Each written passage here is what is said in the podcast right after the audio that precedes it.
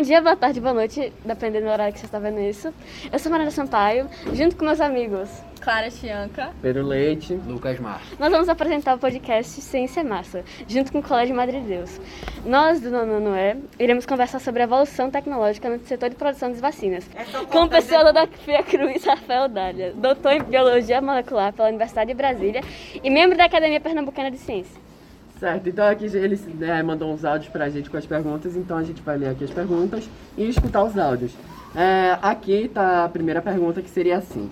Doutor Rafael Dália, é um prazer tê-lo conosco. Agradecemos é, imensamente pela sua disponibilidade de participar do nosso podcast.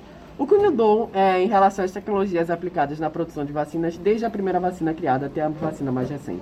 Vou colocar o áudio aqui. Olá, professor. Mudou muita coisa de lá para cá. A primeira vacina foi criada por Eduardo Jenner em 1796. Jenner inoculava o vírus bovino, vaccinia, em seres humanos que ficavam protegidos contra a varíola. Era uma forma de imunização muito rudimentar e a própria palavra vacina vem daí, vem do latim e significa da vaca. 75 anos depois, baseando-se na técnica de Jenner, Pasteur desenvolveu em 1879 a primeira vacina de laboratório, a vacina contra a cólera de galinha, obtida através de um processo chamado de atenuação ou enfraquecimento das bactérias que causavam essa doença. Quase 50 anos depois, em 1921, foi criada, também através da técnica de atenuação, a vacina contra a tuberculose, chamada de BCG. E através desse processo foi desenvolvida a vacina da febre amarela, em 1938, e da poliomielite, em 1963. Quase todas as vacinas da história da humanidade foram desenvolvidas no século XX, a partir da inativação ou atenuação de organismos vivos. A partir da década de 70 do século passado, novas tecnologias permitiram o surgimento das primeiras vacinas baseadas em proteínas. Um passo mais ousado foi dado na década de 90, com o início da manipulação de ácidos nucleicos, com a finalidade de obtenção de vacinas. Historicamente, o desenvolvimento de uma vacina requeriu de 10 a 30 anos, como são exemplos as vacinas contra a catapora, que foi desenvolvida em 28 anos, a do rotavírus em 15 anos, a da tuberculose em 13. Eis que em 2020, um novo vírus, né, o coronavírus, derrubou o mundo de joelhos, catapultando as novas tecnologias de uma condição de promessa para de realidade. De 2020 para 2021, vivemos uma verdadeira revolução científica e tecnológica, onde foram desenvolvidas mais de 200 vacinas contra o vírus SARS-CoV-2, das quais 93 já estão sendo testadas em seres humanos, 30 delas entraram na fase 3, que é a última fase de testes, e 15 delas já estão sendo. Eita, bexiga, calma. Já estão sendo usadas nas populações humanas. Resumindo, professor, tivemos muitos avanços tecnológicos nos séculos 20 e 21, que nos permitiram ser muito rápidos para iniciar o combate contra a pandemia do novo coronavírus. E temos certeza que vamos sair dessa situação. Diversas outras vacinas estão sendo desenvolvidas contra outras doenças também importantes, fazendo uso dessas novas tecnologias. Pronto, terminou o áudio aqui. Tá, tipo, vocês perceberam que. Da como vaca. o cara. Então, Da como o vaca. cara pensou, tipo, de tirar o negócio da vaca? Se eu não me engano, Viagem, foi porque ah, olhei pra ele vaca. injetou... Foi, alguma coisa assim. Então. muito louco, né? Muito louco as paradas. Então, Chianca com paradas vocabulário dela. é. Se eu não me É. engano, o primeiro teste não foi na criança que ele fez? Acho que foi. Foi, foi primeiro numa criança. Foi, ele Nossa, falou. que coisa horrível. eu É, então, acho. é um não, mas a, glória a Deus que deu Não, certo, tipo, né? Se bem não fosse por esse Mas se não cara... certo, e aí? Não, é, é, mas assim, esse é o trabalho com dar certo ou errado, né? É, mas uma criança é meio pesado. É. Eu acho que ela nem sabia também. A mãe É, o mas também- não sabia. Toma. É, mas Minha se não fosse por ele, a gente não teria a, a vacina do Covid de hoje em dia. Então a gente tem que agradecer muito. Aquela, Graças aquela criança salvou muito. Deus. É, aquela criança salvou o mundo de uma pandemia. Que é Não só da pandemia, né? De muitas de muitas coisas. coisas. Então, gripe, febre amarela. A é. criança só existindo fez mais que eu. É, então, só existindo, só tomou um negócio. Pegando um vírus mortal e quase morrendo. É, mas a criança Pegou pra era de varíola, né? Era de varíola, né? Pois é, Pronto. muito interessante. Então vamos pra Chianca com o Clara, vocabulário dela comentários. ótimo. Comigo. Vamos. Ah, qual- ó, pra- segunda pergunta. Qual o processo de produção das vacinas para a Covid-19 no Instituto Butantan e Fiocruz? Deixa eu pegar o áudio aqui. Eita. O Instituto Butantan utiliza tecnologia de produção utilizando o vírus SARS-CoV-2 inativado. O novo coronavírus é produzido em cultura de células e em seguida é inativado, Tá, é utilizando um pra sacar, é detergente pra- chamado de beta-propiolactona. Esse vírus morto é purificado e usado como antígeno vacinal. Já a Fiocruz usa tecnologia diferente, chamada de vetor viral, ou adenovírus.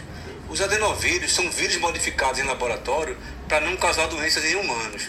Dentro desses vírus, os cientistas colocam um pedaço de DNA que contém uma informação genética para a produção de uma proteína do novo coronavírus, chamada de spike, espícula em português. Este vírus, carregando este DNA do SARS-CoV-2, é o antígeno vacinal. Quando esse vírus entra nas nossas células, ele é capaz de inocular o DNA que carrega dentro do núcleo de nossas células, que por sua vez é transcrito em uma molécula de RNA mensageiro, que sai do núcleo e vai até o citoplasma das nossas células. No citoplasma, esse RNA é traduzido em uma proteína, justamente a proteína spike, que vai para a superfície da célula e é capaz de induzir nosso sistema imune a produzir uma resposta imunológica contra o novo coronavírus. Pronto, terminou a pergunta aqui, mas. Véi, tem que agradecer ao cientista, porque, Isso. porque se, se dependesse de mim. Nosso sistema imunológico é muito doido. Não, se dep... eu, não eu, eu achei horrível decorar esse negócio de RNA, mas se não fosse por ele. véi. Não, mas é legal. É, é legal, realmente, É muito RNA tra- É muito doido, tradutor. tá? Muito, muito. É uma viagem. uma viagem. Pra estudar. Não, mas tipo, é, é- quem foi leigo também não vai é muito interessante, é, não, mas realmente é interessante, Claro. mas é, a produção de cada uma, a produção de cada uma deu pra ver que é diferente, mas quem foi, às vezes tem gente. Mas no final, ah, no protege, final, no e final tá protege, tem que e é lembrar disso, isso. né? E é sobre isso. Tem que lembrar disso. É, no final, todas protegem de um jeito. É Chega, sobre tem, isso. tem alguma coisa pra falar? Não, Porque tá falando muito. Tá falando Tá muito. adicionando. Pronto. Sim, Nós falando muito. Pronto, Sim, Fale, é, leia a terceira pergunta. Leia a terceira pergunta. Aqui, aqui. Quais os insumos utilizados na produção não, de, vacina, da- de, va- de vacina contra a Covid? Repita. É, não, não, precisa não. Terceira pergunta. Todas as vacinas que estão sendo usadas no Brasil e no mundo vêm se mostrando eficientes, embora com diferentes níveis de eficácia. Das vacinas de RNA, as da Pfizer e da Moderna têm mais de 90% de eficácia. Em relação às vacinas de adenovírus, a Sputnik V tem 91,6%, a AstraZeneca 76% e Janssen 68% de eficácia. Já as vacinas de vírus inativado demonstraram eficácia relativamente mais baixa. Coronavac 50,7% e Covaxin 78%. Embora exista diferença nos níveis de eficácia, não existe vacina melhor e nem vacina pior. Todas elas são importantes e vêm mostrando resultados muito bons. Portanto, não devemos escolher vacinas.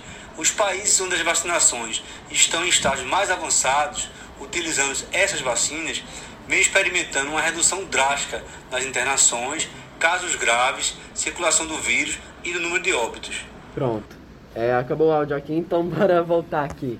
Vocês viram que, tipo, é a, a eficácia das vacinas É, teve alta. todo- É, teve 90, todo- 90, véi, era, tipo, era qual que era 91 que os, era, acho que era a AstraZeneca, não era? Rapaz, a- eu sou horrível com números. É, desculpa, eu sou horrível com o número de memória também, mas, tipo, sou muito esse negócio, é, tipo, Mas ela... teve todo um rolê com isso. É, então, É, a, não, véi, a vacina foi Muita gente querendo produzida... escolher por causa da eficácia. vai ter o negócio do. Porta dos Fundos, né? Não, é, É. então, é, parece que o povo tá num botequinho dizendo que, ah, eu quero Ah, essa eu, cerve- eu quero é, essa cervinha gelada. cerveja. É, então. Essa aí é meio... É, então, mas ah, tipo. O álcool é muito baixo. É, a eu gente, a gente muito, a gente sempre, como é mesmo, a, a gente sempre toma a A gente sempre vacina. tomou de A gente boa. nunca ligou. É, então, exemplo, eu, sabia acho. nem de onde é, pelo que eu me lembre, tinha um vídeo. Exatamente, é. A procedência, ninguém É, a ligava. gente- Ah, então, é. Pelo que eu me lembre, é a gente toma de gripe todo ano, né? Ela tem Todo eficácia, ano, ela tem eficácia menor, ela tem eficácia menor do que a de Covid. Ela tem 60, 80%, alguma coisa assim. E é muito doido que tem muita gente que não quer tomar vacina. É, realmente, isso, isso, tipo, tem muita. É, parece muito tem muita gente que quer escolher qual vacina Eles estão mais tomar. focados na eficácia que da vacina do que em se importância. vacinar e é. pro- se É, proteger. tipo, a gente vai se proteger a gente faz vacinação. É por isso que a gente tá fazendo esse podcast pra mostrar que a vacina realmente é importante, que protege a É nossa vida. extremamente importante, principalmente agora nesse tempo de pandemia. Pandemia. É, Covid, a gente tem que ficar de olho Tem que nisso. ficar de Pra olho tudo mesmo. voltar ao normal. é. É, realmente. Deixa eu só de achar. Deus. Voltar ao normal Achar, que Não a gente, aguento mais tava travassa na por segundo ficar quarta, quinta. Voltando para a programação normal, agora só com Mariana Sampaio. Dá um oi, Mariana. Olá. Vamos rapidinho para a quinta pergunta logo, né? Ah, deixa eu abrir aqui o Word. Pronto. Ah, quais as iniciativas da Fiocruz em frente à produção de vacinas contra o Covid-19? Vou desligar o áudio aqui e vou tocar o áudio. Eita, desligar e ligar o áudio, meu Deus do céu. Rapidinho. Além da produção da vacina da AstraZeneca, a Fiocruz está ainda desenvolvendo vacinas com tecnologias próprias, utilizando pequenas porções de proteínas do novo coronavírus conjugados a nanopartículas, produzindo também a proteína spike em bactérias e desenvolvendo uma vacina recombinante, onde o vírus da gripe, o vírus de influenza, é fusionado com pedaços do SARS-CoV-2.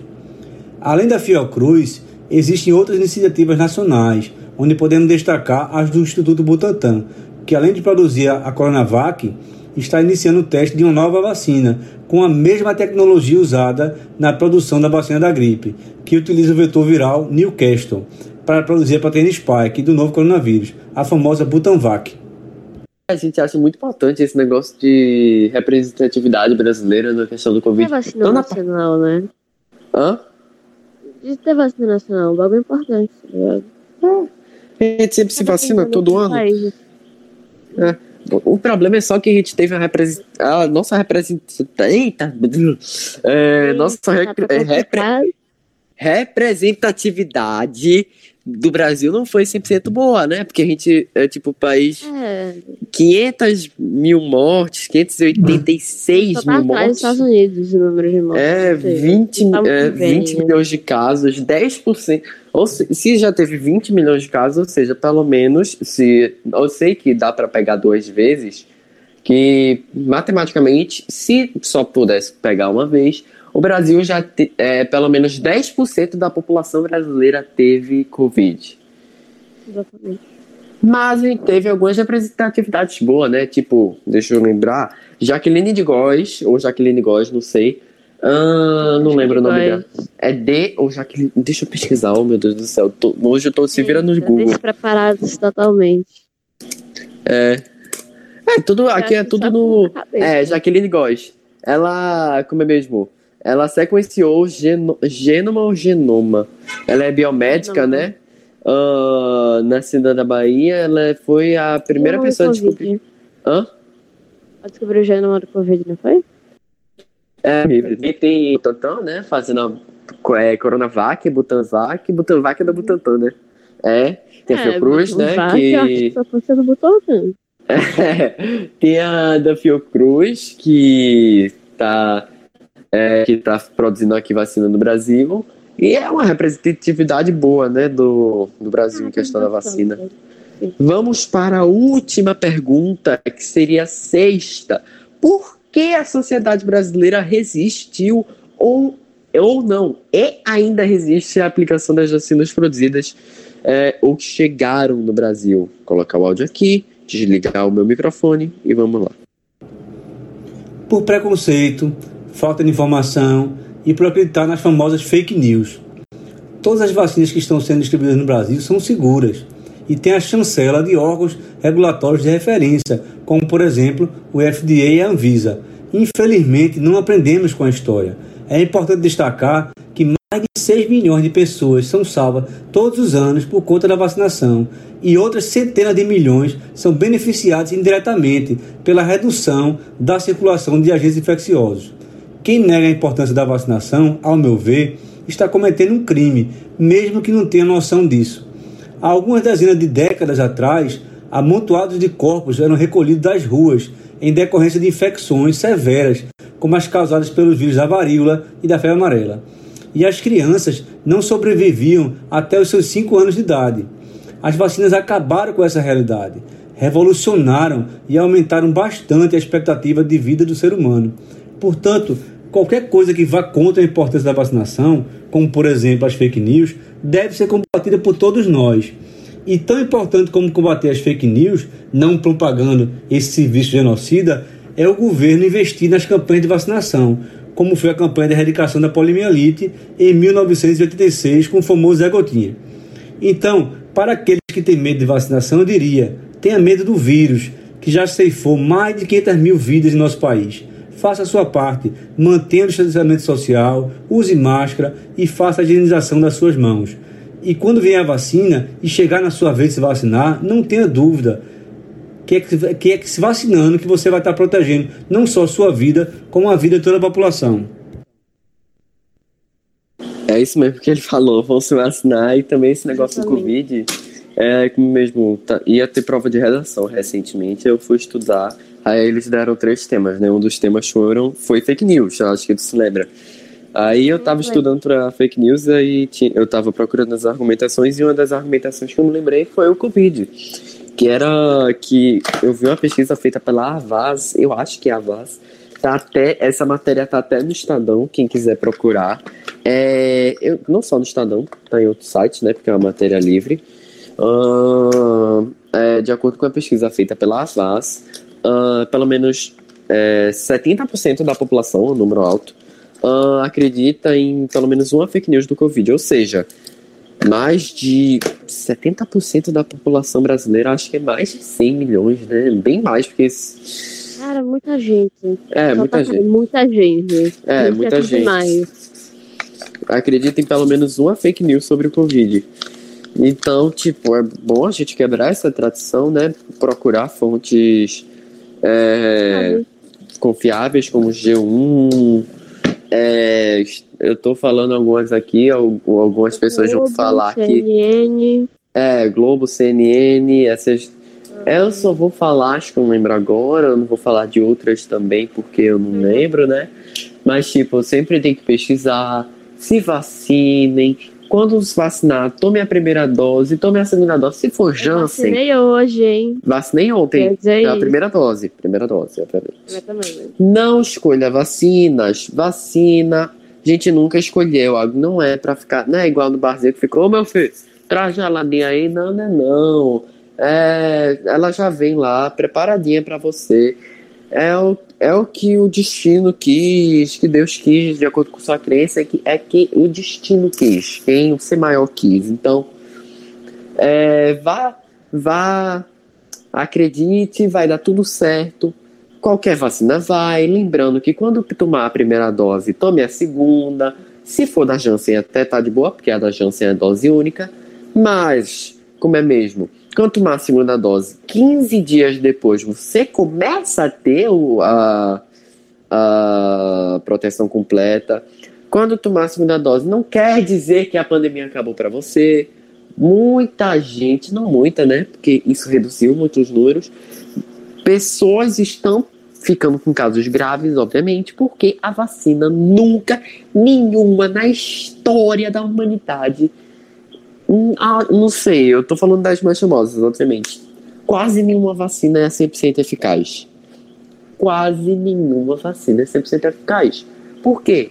Você pode pegar, você vai ter uma redução enorme de você ter um caso grave. Redução enorme de você com um caso, ca- eita, caso médio. Você, no máximo, não no máximo, né? Mas, tipo, na maioria das vezes você vai ter um caso leve. Com o Covid, você tem que continuar usando máscara. Por quê? O Covid, inúmeras é, varia- é, variantes. A Delta agora, a Mu que surgiu. Então, por favor, usem máscara só quando pelo menos 70% da população e quando a vacina, é, quando a vacina não, quando o controle da. Eita, desculpa pelo barulho do WhatsApp aqui, deixa eu só desligar aqui. Tá É, é mesmo. É, você tem que esperar todo mundo se vacinar. E como é mesmo? E vocês também têm que esperar é, pelo menos a pandemia tiver o controle. Como assim?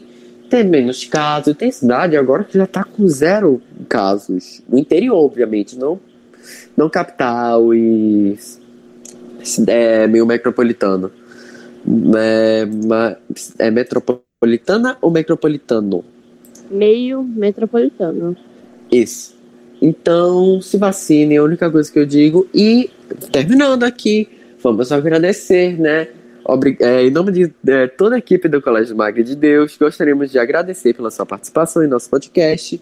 É, muito obrigado, uh, Rafael Dália, por ter mandado os áudios, ter tido uma atenção especial com a gente.